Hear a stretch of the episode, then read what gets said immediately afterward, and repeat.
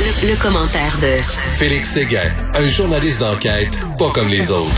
Écoute, euh, Félix, euh, avant de parler de JE ce soir, il y a Pierre-Hugues Boisvenu qui m'a écrit parce qu'il il, il nous écoute.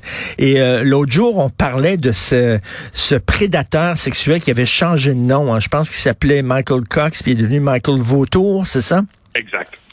Et Pierre-Hugues Boisvenu euh, m'a écrit en disant, voulez-vous m'expliquer comment ça se fait qu'un prédateur sexuel qui a fait de la prison pour avoir euh, commis euh, des, des viols, pour avoir violé des femmes, a pu changer de nom légalement?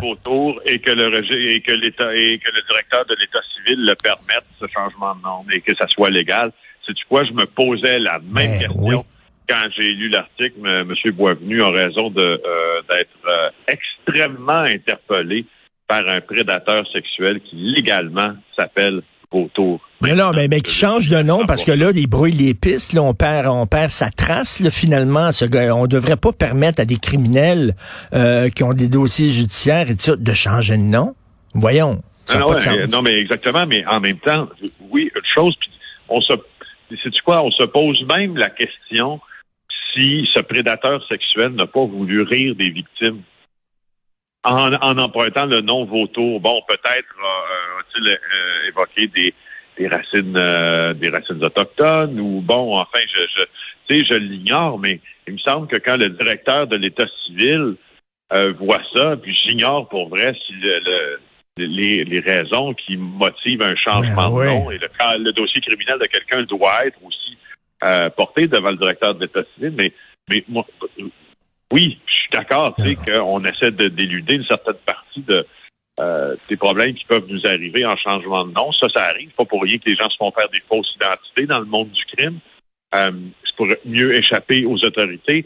Mais je, je, je réitère que quelqu'un qui sera peut-être bientôt déclaré euh, délinquant, là, euh, dangereux et puis à contrôler, là, la sentence la plus sévère là, qu'on peut pas euh, à un criminel qui s'appelle Vautour. Moi, je te le dis, ça me confronte, ça me dérange, puis ça me dégoûte. Euh, aussi. Tout à fait, tout à fait. Écoute, ce soir à JE, euh, vous allez traiter d'un sujet qui est extrêmement euh, sans- euh, tu sais, dans l'actualité. On est rendu à combien de féminicides, là? 18? 17, Richard, 17. On, on, on 17, puis en attente, malheureusement, là, euh, de, de, de plus d'informations sur euh, le meurtre suivi d'un suicide là, qui a eu lieu dans le quartier euh, Myland là, de Oui. l'arrondissement Plateau Mont-Royal, euh, Parc Extension. Alors, qu'est-ce qu'on va pouvoir voir ce soir JE?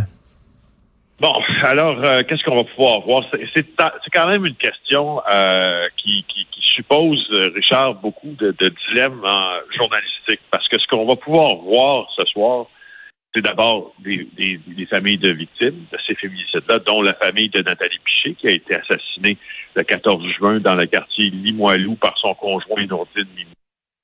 Il était, il était, je te jure, cet homme de 34 ans-là, euh, avait eu des démêlés avec la justice quelques semaines avant le drame, et puis on l'avait libéré conditionnellement. Et puis quelques semaines plus tard, il a juste assassiné sa femme.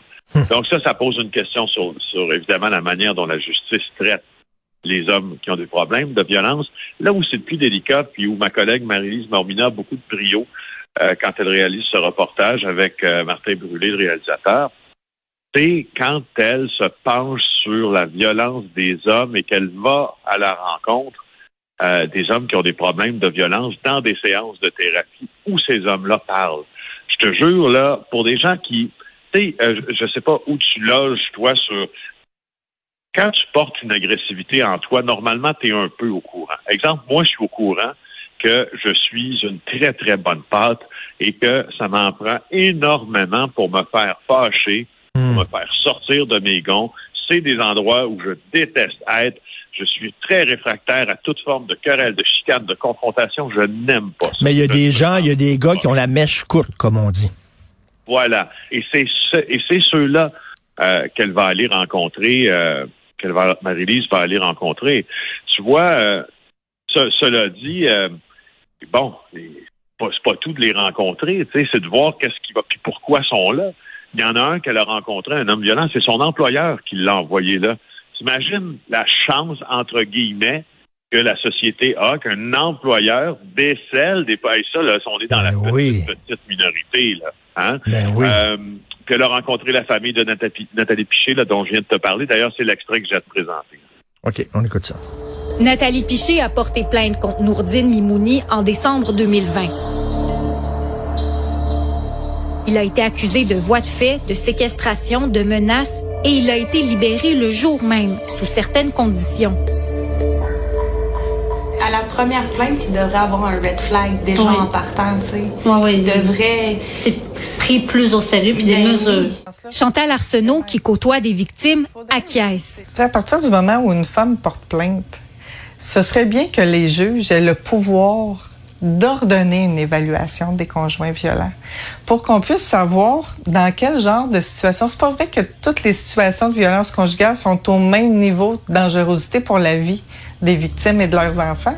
Le directeur des poursuites criminelles et pénales, le DPCP, peut demander une évaluation des conjoints violents lors de la mise en liberté provisoire, mais il ne peut pas l'exiger. Fait que dans le fond, les conjoints sortent sans qu'on ait bien pris le temps d'évaluer s'ils représentent un danger puis à quel point ils représentent un danger. Ah ouais, ça c'est les, les remises en liberté là. Euh, écoute, euh, est-ce que vous allez parler aussi du bracelet électronique? Parce que la question se pose. On va hein? parler. Oui, on va parler du bracelet électronique euh, aussi. Euh, on sait là que c'est en passe là, de, de, de, de se réaliser ce projet-là. là. De bonnes sources, on sait que le MSP, le ministère de la Sécurité publique, là, met beaucoup de pression sur le reste de la machine pour que tout ça survienne. Mais, mais tu sais, j'en parlais en début d'émission. Il y y y a un angle très délicat qu'on aborde rarement lorsqu'on parle de violence conjugale, parce qu'on dit oui, il faut que les gars qui ont la mèche courte, qui ont des problèmes d'agressivité, se fassent traiter. Euh, il faut qu'ils règlent ça, mais il faut parler à nos filles aussi. Il faut apprendre à nos filles à se faire respecter. Il y a trop de filles qui sont attirées par des bad boys. Il y a trop de filles qui manquent d'estime d'elles-mêmes et qui acceptent à répétition de se faire engueuler, de se faire brasser. Il faut dire ça aux filles aussi, là. Vous méritez mieux que toi. ça. Je suis bien d'accord. Je suis bien d'accord.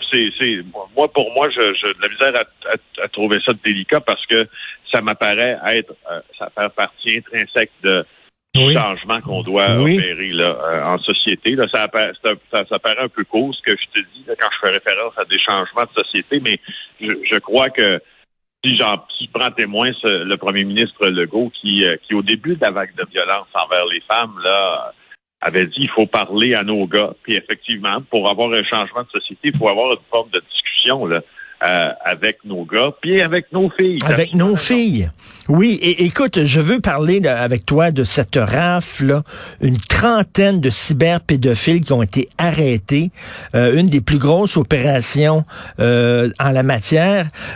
Félix, moi, ça me, ça me jette par terre. Moi, je pense que tu ne choisis pas d'être un pédophile. Tu je pense que tu viens au monde comme ça. Tu te lèves pas un matin en disant, tiens, mais sauf que ce que je, ce que je ne comprends pas, c'est que si tu sens que tu as ça en toi, tu as ces pulsions-là en toi, ben, tu vas chercher de l'aide, tu vas chercher de l'aide, tu dis, voyons donc, ça n'a pas de bon sens que je suis comme ça, je suis attiré par les enfants, ça n'a pas de sens, je vais aller voir un psy. Ça, ces gars-là, non. Non seulement ils vont pas chercher de l'aide, mais ils se regroupent. Ils font des réseaux. Ils ont l'air tout fiers de ça, puis euh, ils partagent des photos et des vidéos.